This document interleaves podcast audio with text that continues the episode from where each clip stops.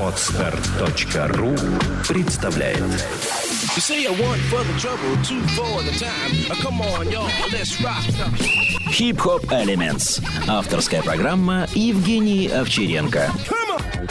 Всем привет! Это программа Hip Hop Elements, и я ее ведущая Евгения Овчаренко. Сегодня мы раскроем один из элементов хип-хоп культуры, а, и это такой элемент, как MC.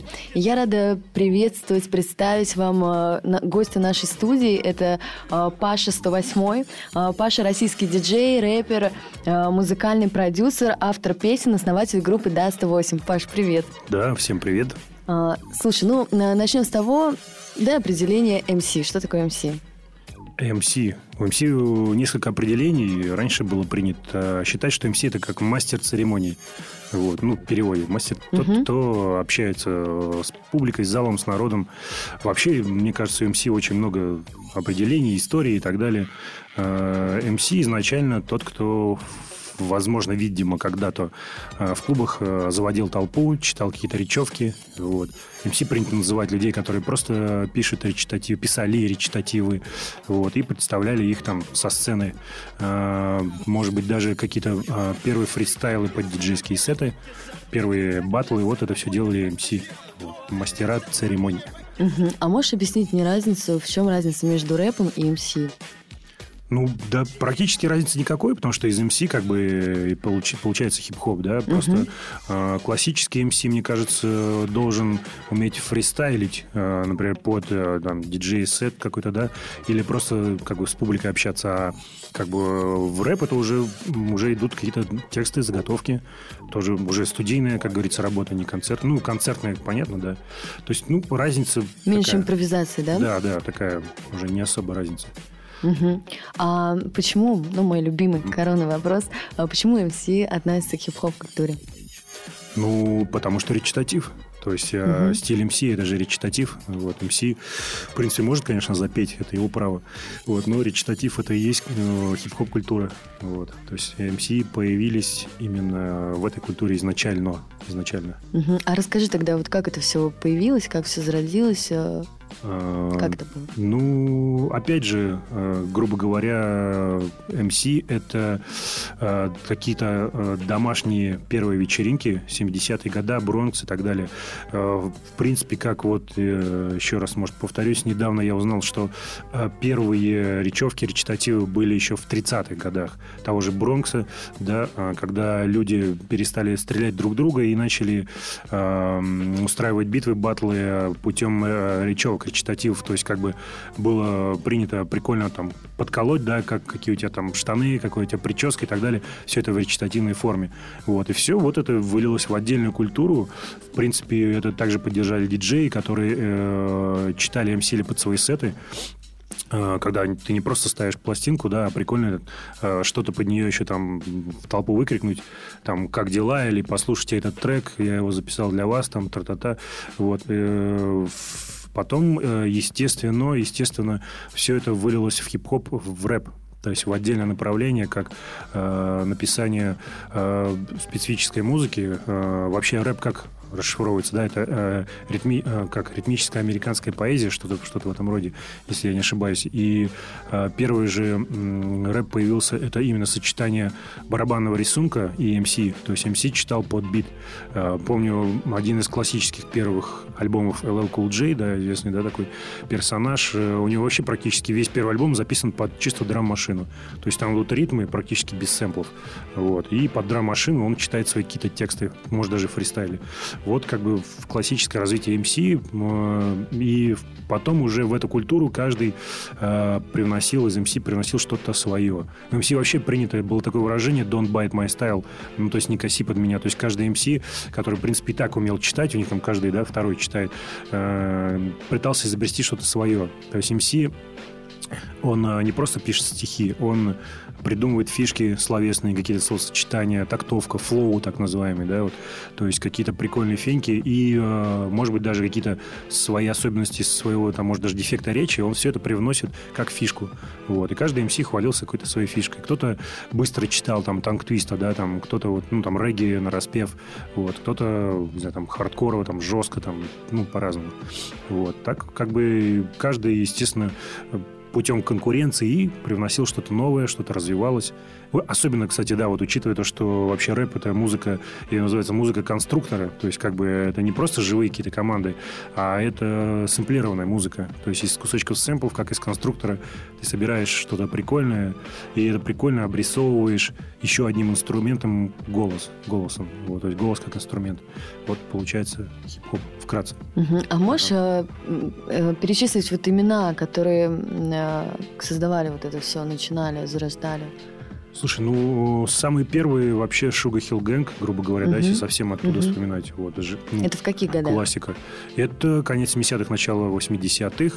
Вот. Классика всегда считаю Run DMC. Вот. Это вообще для меня просто были самые первые люди. А, понятно, что Public Enemy, понятно, что Fat Boys, такие очень известные три толстяка, то есть, э, которые, кстати, внесли революцию в битбоксе. Вот, известное тоже да, направление. Джеминг, битбокс, это когда делают э, удары с помощью ритм, с помощью э, рта, ну, понятно, да, для тех, кто не понимает, джем, угу. битбокс. Э, а это одно то, из направлений, да, получается? Это одно из направлений, да, вот то, что сейчас Вахтанг делает, да, угу. вот эти интересные на, настукивания с помощью, ну, как некоторые говорят, что ты пукаешь, вот, да, то есть такие вот эти все удары, но это очень, да, прикольно. То есть э, с чего, кстати, потом э, вот Fat Boys, они заложили основу, э, основу джеминга, основу битбокса, что потом э, перенял у них э, Розел, известный персонаж Розел, и вот сейчас все современные, скажем так, направления в этом вот плане, вот эти все там авы-авы и так далее штуки, это все вот заложила эта команда Fat Boys, вот такие три толстячка, у них такие губошлепины такие жесткие, вот, то есть у них был стиль очень, скажем так, ну, интересный, неподражаемый. Вот, то есть классические, классические рэперы, что у нас? Q-Tip, известный такой персонаж, Tribe Called Quest, да. Ну, естественно, белый хип-хоп, это Cypress Hill, House of Pain, то есть вот эта вся классика, вот, с чего Naughty by Nature, с чего как бы начинался весь хип-хоп. Э, каждый внес э, не только свой стиль в читке, но и свой стиль в музыке.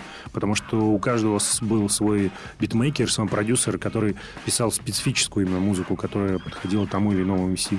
Вот. И именно эта специфика сразу же ну, узнавалась там, по первым да, там, строчкам, там, по первой музыке.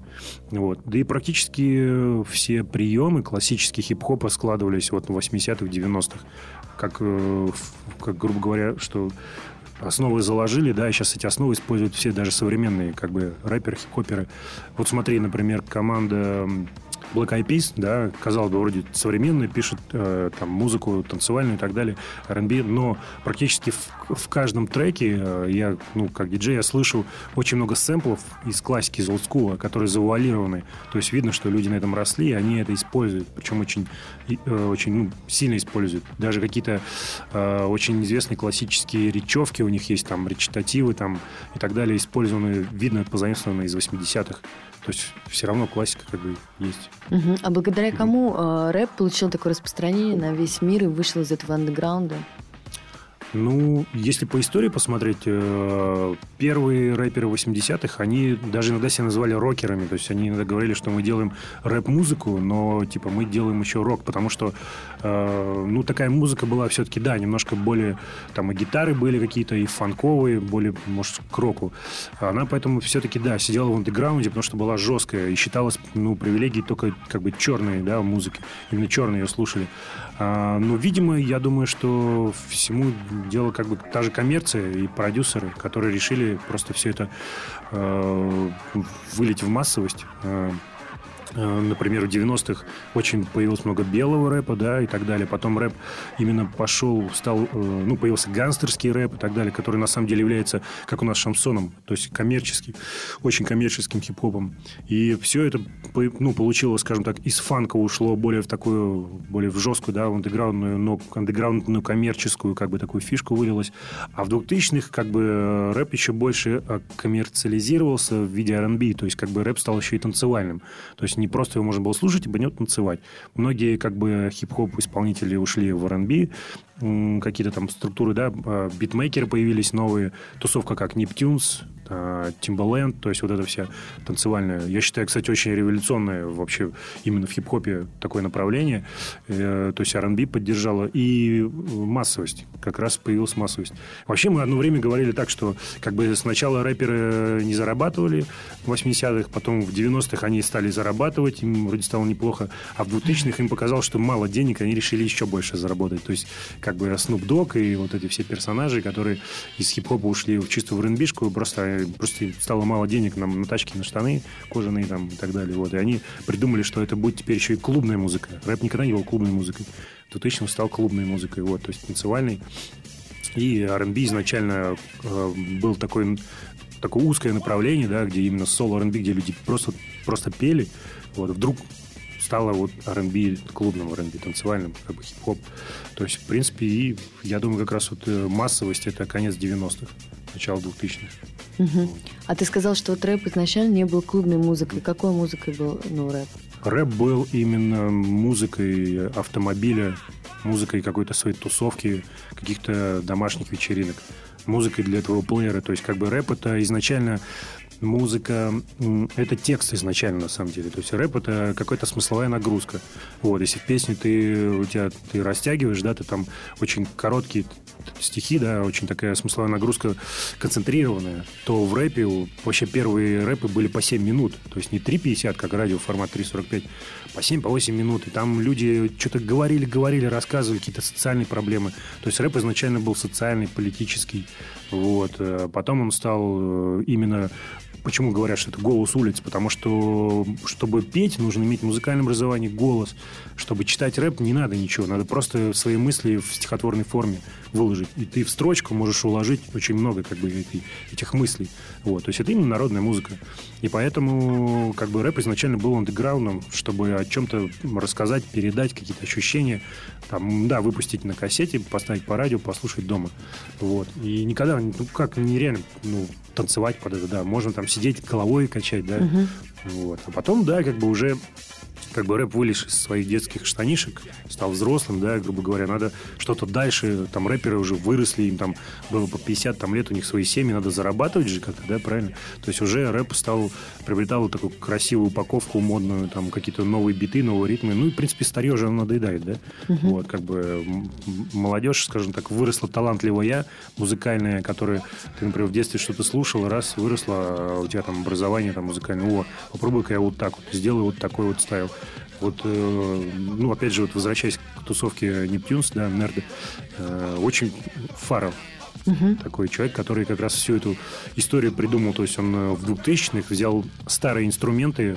Это первый, самый первый драм-машины TR-808, 909, на которых еще там писались в 82 году там все первые рандики, там, да, Run DMC. И он взял вроде бы оттуда известные звуки, которые уже ничего из них э, не выудить. Там бочка круглая, малый там барабан. И сделал из них новый саунд. Вообще коммерческий саунд. У него уже там все, там и Тимберлейк, там и Мадонна, Бритни Спирс, все же ему заказывали все вот этот интересный такой, как бы именно клубный саунд. То есть вот как чувака работает интересно в мозге. Кстати, между прочим, когда у нас в ноябре же, да, по-моему, день рождения хип-хопа, 12, по-моему, ноября или 12 декабря. Было еще, Да, было, вот как раз угу. недавно. И э, по Discovery показывали интересный фильмец, он как бы документальный, вот типа как Scratch, но только про хип-хоп. И э, его вот это сколько уже, 39 или 40 что-то лет хип-хопу официально считается. Вот. И смотрели по Discovery, как раз мы тут с ребятами фильм случайно включили, вообще обалденно. То есть там все сидят уже такие старички классические, американские, они рассказывают, как, почему, откуда, почему те там команды вышли, как эти продюсеры вложили в них деньги, куда там, то есть там даже там у них какая-то политика там жесткая, ну очень а рэпе, да, прям а, именно, Да, хип-хопе, именно вот годовщине хип-хопа. Круто. Вот, я не знаю, надо будет посмотреть, может, ВКонтакте кто Интересно, как фильм. называется? Я даже не, не помню, как называется. Discovery. Да, по Discovery. Все загуглили. Да, да, надо посмотреть.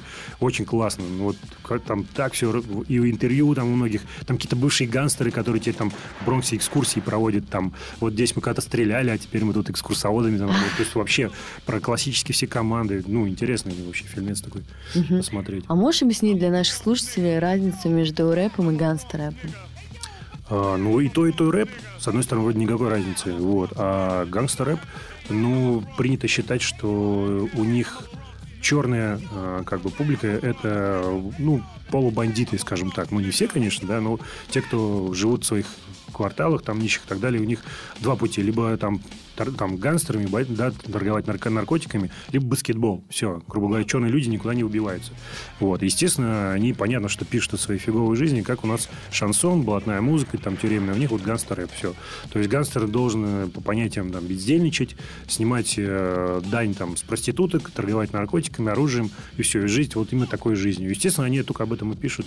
Вот. Ну, как у нас там Владимирский Централ, о чем uh-huh. еще. Вот, вот, вот вся разница только в текстах, на самом деле. Вот. И опять же, кстати, между прочим, а, если взять революцию в ганста-музыке, это группа NWA, откуда вышел Ice Cube, Доктор Dre, да, вот известный сам продюсер, э, кто там еще там был, Ice-T и Короче, их четверо или пятеро было, не помню. Неважно. Вот. Это же первый коммерческий гангстер-проект на самом-то деле. Э, на самом деле просто люди придумали, что вот они купили эти типа тюремные там куртки там и так далее, кепки, и вот чисто вот у них Straight Outta Compton, да, вот этот первый альбом. Все, чисто гангстер-музыка. Но это коммерческая гангстер-музыка. Люди поверили, они там матом ругались, да. Вот, народ поверил, начал слушать, о, классно, все. И все вот стали так делать. А на самом деле чисто, ну, тупо коммерческий проект на злобу дня, скажем так. Вот. Хорошо продававшийся в то время тоже 80-е, да, по-моему, конец 80-х, начало 90-х. Угу. Получается, в 90-х годах, да, начинает э, рэп выходить вот э, за периметр, да, да и как-то развиваться, да? Жё, да, жесткого. То есть 90-е это всплеск. Всплеск, во-первых, э, нового стиля. Как раз считается, что граница... Вот есть old school, да, старая школа, новая школа. Это вот старая школа до 89-го, до 90-го. И новая школа это с 90 по 2000 В 2000 уже стали говорить о таком стиле, как now school, то есть современная школа. Вот. А сейчас уже даже эти понятия стерлись. То есть сейчас есть old school, 90-е и так называемый Golden Age, то есть Золотой век. Золотой век это вот, я так понял, э, либо 90-е, либо R&B 2000-х называют, то есть когда как бы все было на подъеме. В 90-х появилась так называемая, ну, для нас новая школа, ушли э, сломанных вот этих фанк-брейк ритмов, брейкерских ритмов, ушли Э, в такую более кочевую бочку появились команды, как э, Onyx, э, Naughty by Nature, вот это все, House of Pain. Вот. Музыка стала более сэмплированная, более басовая, вот, более кочевая. То есть вот такой появился, ну да, белый рэп и так далее. В Европу рэп пришел, французский рэп, кстати, стал очень сильным. Вот, это в 90-х? Да, все 90 То есть 90 да, всплеск команд, там, не знаю, Tribe Called Quest, там, ну, просто все, Sadat X, очень много таких как бы названий, и вот все валом пошло. То есть революция произошла. И, в принципе, ну да, то, что я уже говорил, что это вот до конца 90-х, 2000-х уже революция пошла именно на R&B. Вот. А, в русском рэпе я считаю, что, в принципе, рэп немножко так на 90-х остановился. То есть, как бы то, что было в 90-х, эти ритмы сейчас слышны практически у всех русских рэперов. То есть, как бы выше головы никто не прыгает. Что, кстати, говорит о том, что мы, в принципе, подражаем Западу. То есть, очень ну, мало современного изобретения. А, есть команды, которые пишут э, современный, как называется он, юг, что ли, такой, ну, медленный, то, что сейчас популярно, э, кранк, там вот это все, трэп, что сейчас, вот, грайм, вот это, да, вот модная вся эта штука, все равно подражание идет. То есть, да, идет развитие какое-то, вот, но в классическом хип-хопе все осталось 90-х. Угу. Это темп 92, вот, там сэмплированная музыка, прокачанный бас, как бы. Угу. Вот. А раз мы затронули Россию, вот угу. тогда, может, подробнее остановимся. Вот а как это получилось так, что ну, в России появился рэп? Как это все случилось? Ну, в моей жизни, как и в жизни многих, как бы, скажем, разных классических персонажей, рэп пришел через брейкданс. Вот. Как это ни странно, но, в принципе, не знаю, брейкданс как-то первым попал в Советский Союз. То есть, грубо говоря, я когда еще там в школу ходил, э, есть такие персонажи, как, например, Паша Лорд, который уже в 85 году, он уже где-то там в Вильнюсе или где занимал первые места. То есть были чемпионаты в то время уже. То есть для меня тогда это вообще был шок, я там пешком под стол. Вот. А первый, да, вот э, в Риге, в Вильнюсе, очень, кстати, вот в Эстонии были популярны. Ну, видимо, потому что они ближе э, жили все-таки к Западу, оттуда больше информации. Там были первые, приходили музыка, видеокассеты, там были первые брейк-фестивали, оттуда шло. У нас все это приходило в ЛДМ, Ленинградский дом молодежи, вот, ДК Декакиро, Декамира, вот были первые там вот эти квадраты, первые батлы, и вот все через брейк, грубо говоря, мы слушали эту музыку. Ну, я, например, не знал, что это рэп, да, вот я думал, что это просто такая, там было и электро, электрик буги, и был рэп, ну, хип-хоп, вот. Мы думали, что это просто такая вот музыка для брейка, вот. И потом уже, как говорится, люди заезжие, там разные американцы, нам объясняли, что на самом деле это рэп. Вот, есть брейк, он танцуется, есть рэп, он читается, есть диджейнг, он пилится. Вот. И вот э, начало 90-х как бы в Питере уже больше стало команд, которые стали именно больше читать, скажем так, вот Jam Style, ой, Jam Style, м, DMJ, DMJ первая команда, которая танцевала и читала, да, потом э, Bad Balance, э, STDK, вот, и, грубо говоря, тогда вот мы начали тоже с другом, с Фуксом организовывать что-то свое, вот до 108, вот, команда появилась, то есть мы начали именно, именно читать, вот, потому что, ну, как бы читка была на таком еще смешном уровне, все равно все больше э, занимались граффити и брейком.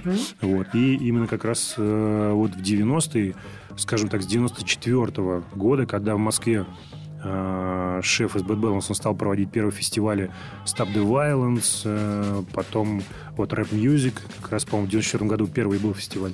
Вот, оттуда уже все, именно хип-хоп движение в России уже все пошло, вот как бы все больше и больше, именно на- начал появляться рэперов. То Из Москвы? Да, и в Москве, и в Питере. В Москве у нас вот э, Лига, э, э, как у него, Юг, по-моему, да, была такая команда вот оттуда. Вот, КТЛ, DLL, вот, Бас С, кто там еще? Ну, Это московские персонажи. Вот. В Питере у нас, э, скажем так, сразу же, как Bad Balance уехали в Москву, в Питере, конечно, тухло было с этим. То есть, грубо говоря, вот э, мы организовались когда 108, Эм, Мальчишник тоже, это уже, считай, московская команда, да, там все эти титамиры, тоже больше коммерческая. А в Питере вокруг нас э, была так называемая горьковская тусовка. Вот в ней мы воспитывали какие-то молодые команды именно как на, ну, как мы считали, как надо было читать, потому что московский стиль, он такой немножко, конечно, походил на такой какой-то олдскульный, такой, не знаю, 80-х, э, вот как Sugar Hill Gang, вот такая вот старая такая тематика. Мы пропагандировали уже новый стиль, вот именно как Naughty by Nature, э, новые альбомы Р- Run DMC, да, вот это все. Такая классика э, восточная, как мы называли. Вот. И в этом стиле, может быть, как раз поэтому мы и преуспели в 90-х, ну вот, потому что мы подсняли эту новую волну, вот, делали первые тусовки, писали первые, как нам так оказалось, правильные тексты, именно по-русски правильные. Вот. Ведь надо же было еще, информации не было, интернета не было, были только кассеты, надо же было правильно э, снять текст, не просто зачитать стихи, вот, а именно придумать э, вот этот флоу, такт, вот, по-русски. Раньше как рэперы делали? Слышали американский текст и примерно похожее такое также та-та-та-та-та-та писали, вот. Э, Мы придумали, что это все неправильно, что надо докопаться до каждой буквы, разложить каждое слово, понять, почему вот он здесь зачитал в сильную долю, здесь слабую, здесь сделал растяжку, по-русски находить похожие словосочетания и вот также рубить и резать. То есть как бы голос должен быть инструментом. Это вот был наш первый лозунг. Не стихи, а именно инструмент. Тоже, ты же гитарой играешь, конечно, не бьешь по всем струнам, да? У тебя же есть какие-то фишки, переборы, там барабан, как бы, как Лига, э, в свое время говорил, что если ты написал прокачанный бит, это все, 90% как бы трека, считай, то есть ты уже написал трек. Так и голос. Вот, если ты написал прокачанный текст, вот, то считай, ты вообще трек уже все, ну, ты закачал, у тебя будут слушать. Вот, мы, ну, реально помню, мы там по году, по два убивали, сидели там дома, какие-то там писали наброски, там вообще жестко, жесткое было время, ну, как бы формирование, но зато интересно. Кучу там первых треков смешных. Тогда нам казалось, что все, вот это, ну, реально революция, как бы. А можешь Да. питерских вот э, ребят, которые прокачивали, перечислить? Вот э, группа Адреналин, ЧП того времени, Дестрой, потом вот и Камби Гуагуа, ребята, которые сейчас, да, Невский бит, это все вот из нашей старой флейвы Горьковской тусы вышли. Вот. э, Кстати, Невский бит, это потом оттуда как раз появилась известная группа Крэк, да, вот Марат, вот Септем оттуда. Э, В принципе, вся первомайка оттуда, X-Team, такая была команда у нас. э, А можешь рассказать про Горьковскую тусу? Ты упомянул, а многие же не знают. Горьковская Это туса. Да, такое спонтанное движение. э, Грубо говоря, после того, как Даст-8 уже сформировалось в лице меня и Купера, который вот сейчас Bad Balance да, читает, э, мы работали сначала с рокерами всегда.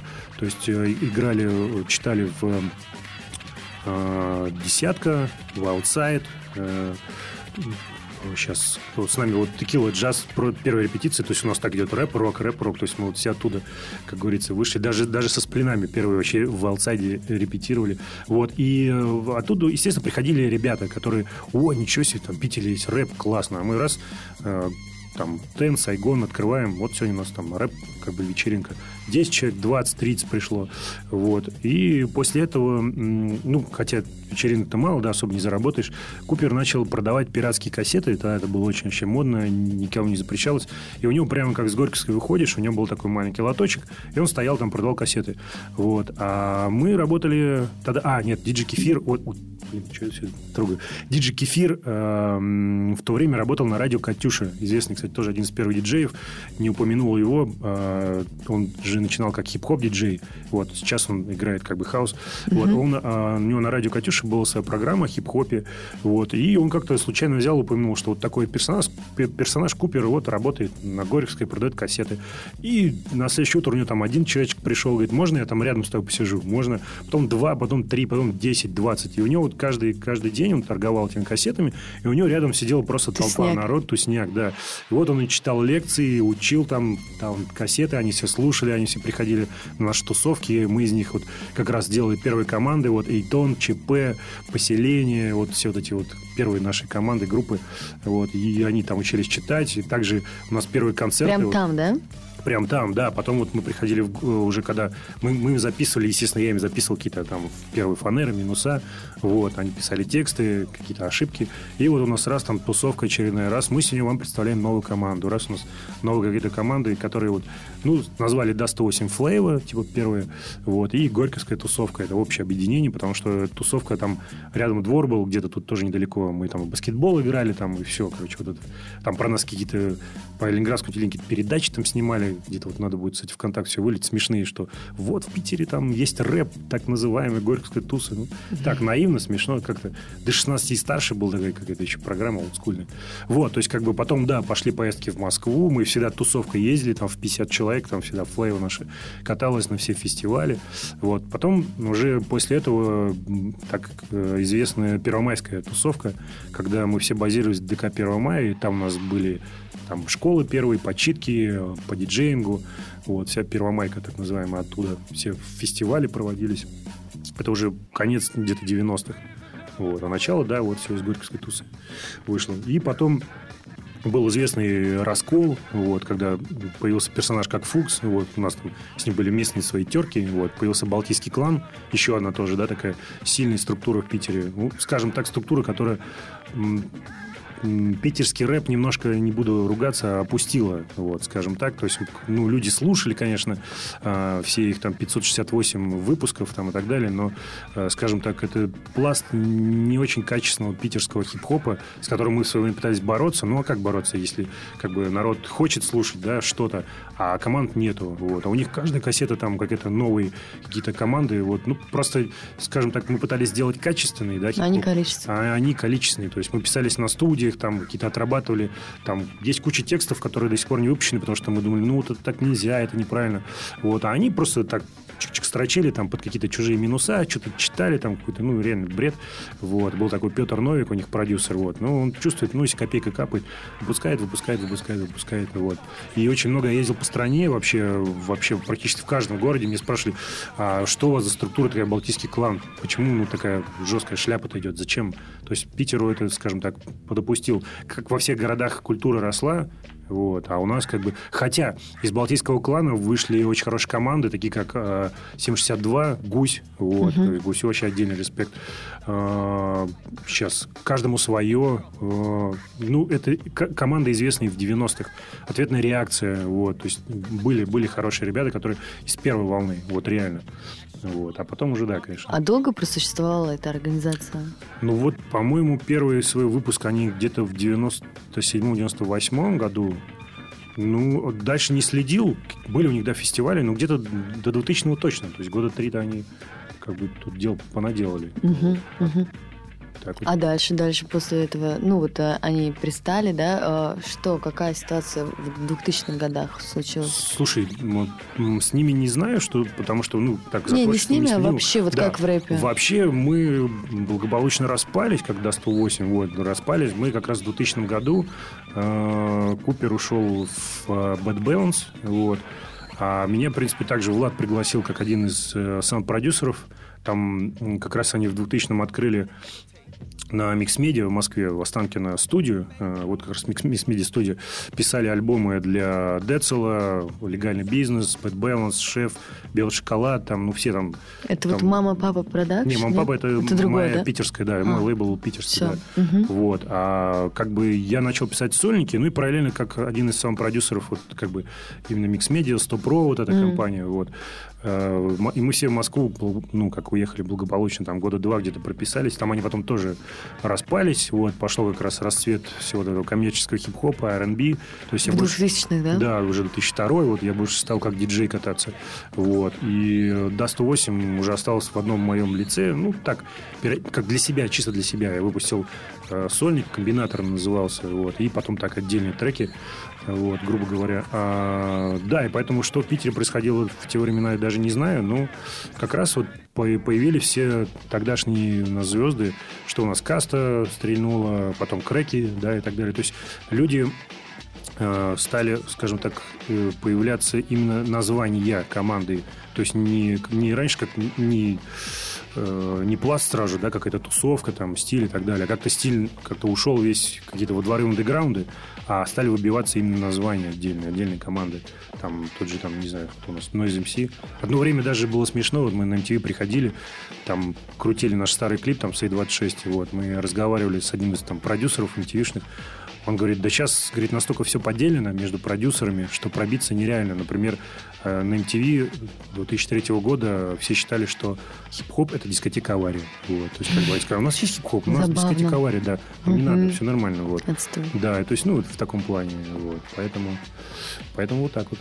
Такое странное, российское очень странное развитие. Как бы. В Штатах как? Там люди знают, что они на этом сделают деньги, и поэтому они могут вложить в любую как бы, команду, которая просто не похожа ни на кого. Вот. То есть не обязательно она должна быть коммерческая. Вот. Она должна быть именно интересной. И люди э, сразу же раз там именно развивают культуру. То есть э, вложили деньги, сняли клип, поехали концерты, выпустили пластинку, то есть все четко, как бы все там, кто надо все деньги отбил, отработал, и там дальше и так далее. То есть люди слушают.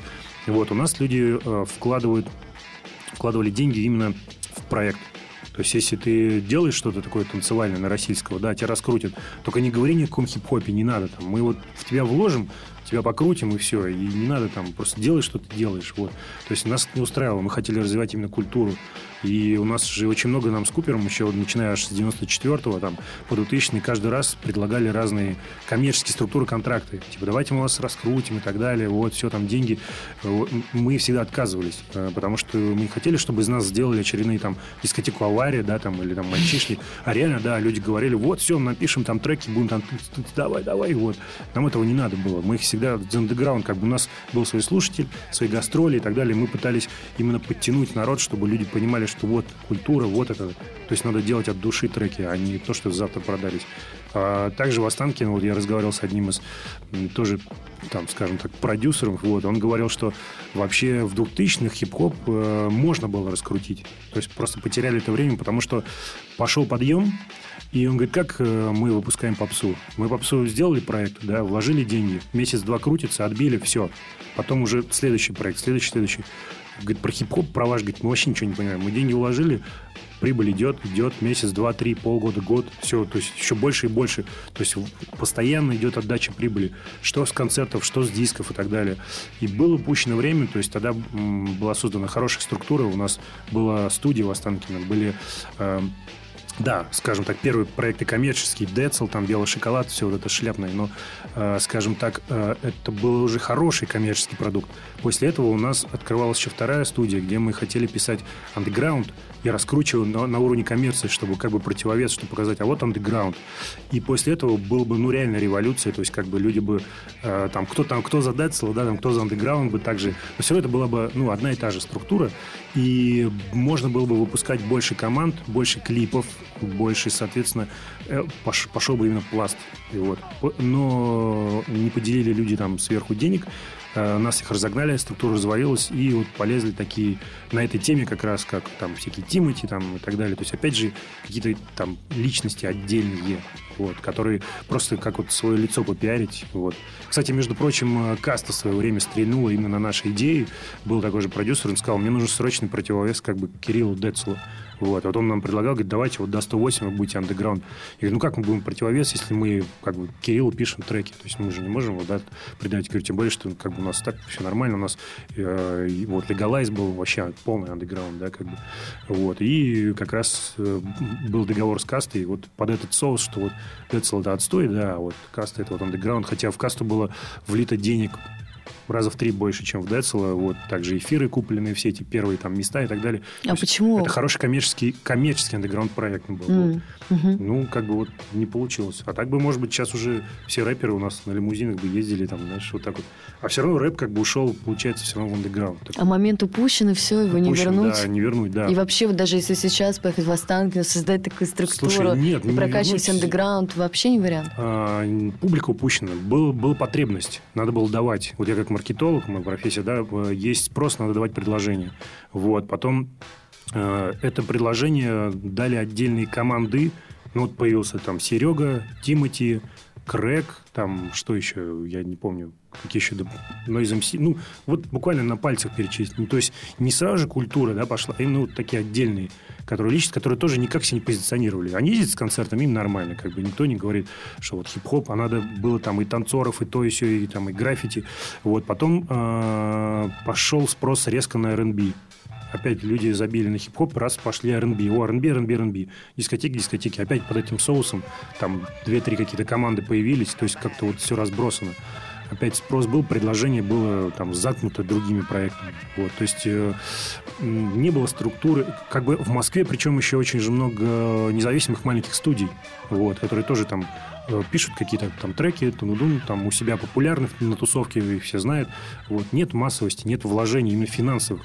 И не были привлечены большие финансовые вложения не в команды, а именно вот, скажем, в развитие студии как бы в э, поток, в процесс, в структуру. То есть, ну, этого не было упущено. И сейчас народ, в принципе, наслушался уже. Все так, знаешь, как раньше говорили, ты кто? А, рэпер? А, Децл, понятно, знаешь, вот так. Сейчас Мгм. тоже говорят, что-то арми... А, Тимати, а, ну, ясно. Вот. И до сих пор же, да, посмотри, вот любое на телевидении, там, от камеди до этого самого.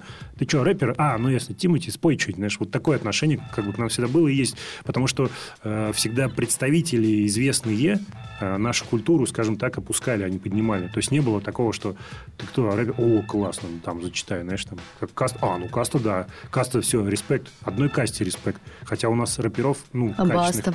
Дофига. Да, ну, Баста, да, после каста уже, Мгм. вот, грубо говоря. А так все равно отношение такое. И сейчас, сейчас даже хоть 20 этих студий сделай, ну, нет такого интереса. Как бы. Народ каждый слушает какие-то определенные фишки, которые ему нравятся. Там, кто там танцевал клуб, там, кто басту, там, и все, и достаточно. А как ты считаешь, как в будущем будет развиваться вот рэп? Слушай, надо ждать очередного спроса, либо очередной какой-то революции, которая нам, может быть, оттуда навяжут. Может, какой-то революции в стиле. Вот. Либо новое поколение, которое скажет, мы хотим. То есть спрос, всегда нужно ждать спрос. Тот спрос потерян, нужно ждать как-то новый. А, Если сейчас даже выпустить 500 рэп-альбомов каких-нибудь, как бы, ну, вряд ли, что они вот прямо так вот разойдутся, знаешь, там. Не знаю, не знаю, вот, честно, сейчас пока идей как бы нет. Но хорошо, что есть люди, которые все равно в этой структуре что-то делают.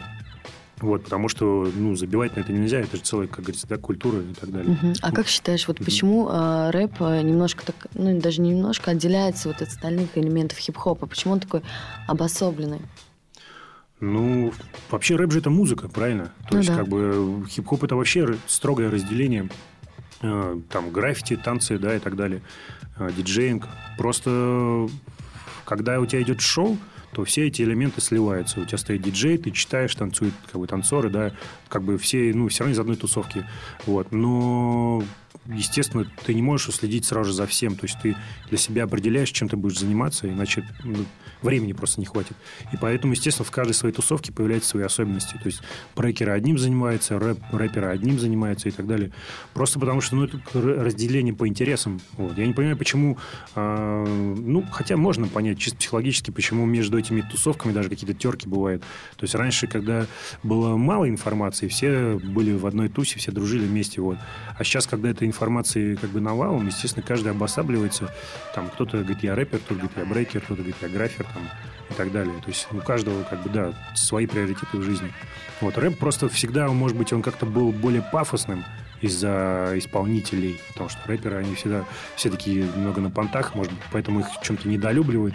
Вот. Но, в принципе, э, тоже можно понять, рэпер – это артист.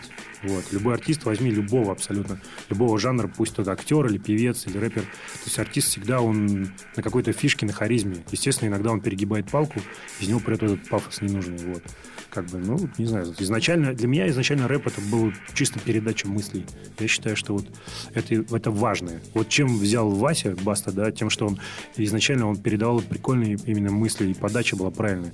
То есть, э, может быть, э, у него там сейчас есть какой-то пафос, не знаю, с ним не общался, но изначально у него были именно прикольные именно мысли почему все его сразу полюбили. То есть он говорил правду. Вот. Изначально рэп, да, это ну, элемент какой-то правды, когда ты можешь сказать, вот, как есть, что вот ты такой, а ты такой, а это вот так, а это вот здесь. Вот, все. Угу. А кто твои любимые рэперы? Можешь перечислить? Ну, я люблю классику американскую, вот, грубо говоря. Перечислил. вот все, что уже до этого говорил, Fat Boys, Run DMC, uh-huh. House of Pain. Я вообще изначально подражал Everlast всегда в творчестве, потому что э, черному рэпу подражать сложно. Вот, черный рэп, он, ну, сложный. Я считал, что белый рэп это как-то ну, невозможно. Как-то это вот очень... Тот же Vanilla Ice, вот эта вся шляпа, знаешь, ну, не катила в свое время. Вот. И тут появился такой продюсер, как DJ Max, очень известный. Вот. И сразу же э, он, он продюсировал три команды. House of Pain, Cypress Hill и Funk Dubis. Вот.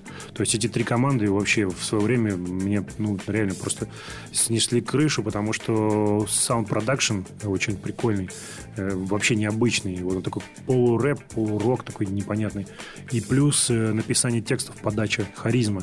Вот, то есть для меня вот как бы Everlast это был вообще культовой личностью в 90-е всегда. Ну, до сих пор, в принципе. И что он потом ушел из хип-хопа и стал э, петь э, блюз, такой тоже какой-то блюз-рэп непонятный. Тоже, я считаю, это вообще революция обалденная. Вот, то есть для меня это, это прикольно.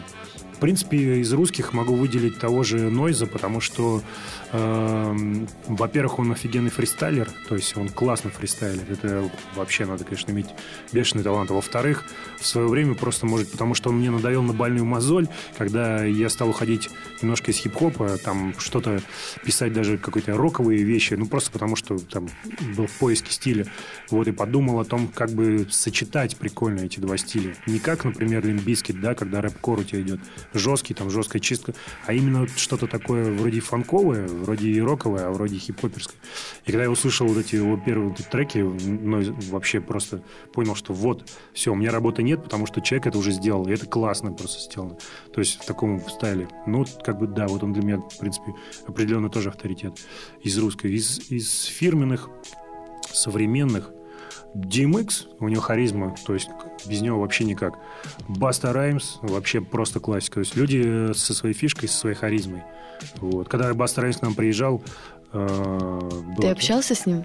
Нет, к нему не пускали, то есть с ним особо... Да ему это и не надо mm-hmm. было. Он там в гримерке сидел, читал книжки, вот, грубо говоря, играл в PlayStation, и к нему даже не подойти. Вот. Мы все просто работали у него на разогреве, вот, это был R&B Deluxe, по-моему, 2007 или 2006, что ли. Вот, и э, ну, мы думали, вот, сейчас фоткаемся, автограф, там все такое, не пустили. Ну и ладно, тогда все, там надо домой, что, ну, посмотрим концерт, ну, там, 5, 10, 15 минут. Ничего подобного, просто вот так полтора часа вот так стояли, обалдеть. Просто это было такое шоу, то есть человек полтора часа полной энергетики, не уйти вообще никак. Круто. То есть для меня это было реально круто. Вот, то есть вообще просто как-то вот как раз, учитывая, что человек работал э, со своим вторым бэк-MC, полтора часа, каждого трека он читал не больше полторы минуты, то есть он не полный трек держал, а где-то у него же много совместок, там, да, он же не будет за кого-то читать. Он, значит, читает свой куплет, два припева, все. Вот. И прикинь, вместо 50 минут он работает полтора часа. Вот так вот, без э, вообще, как он выдерживает. Я вот смотрел на это шоу, конечно, блин, я был просто реально в шоке. То есть даже вообще, даже не почувствовал это времени. Угу. Хорошо, Паш, а дай какие-нибудь э, пожелания, может быть, советы начинающим рэперам или, ну, вообще, как, может быть, месседж какой-то mm хочешь оставить? Ну, месседж слушайте больше качественной музыки, именно качественной, потому что все равно, когда ты учишься, ты чему-то подражаешь. Вот. Подражайте именно хорошим каким-то персонажам. И после этого обязательно найдите свое лицо. Самое главное, никогда не оставайтесь в стиле подражания ну, постоянно. То есть ищите свои фишки, свое лицо, используйте любые свои, может быть, даже какие-то недостатки, как плюсы. Вот. Я много слышал рэперов, которые там и шепеляют, там, и не выговаривают какие-то буквы, они это используют как фишки, это прикольно. Вот, учите свой стиль, и все, и будьте неподражаемы, вот и все. Угу, спасибо. А, с вами был э, Паша Пачкай, диджей 108. Все-таки сказал твою фамилию. Вот, это программа Hip Hop Elements, Евгения Овчаренко. Всем пиз.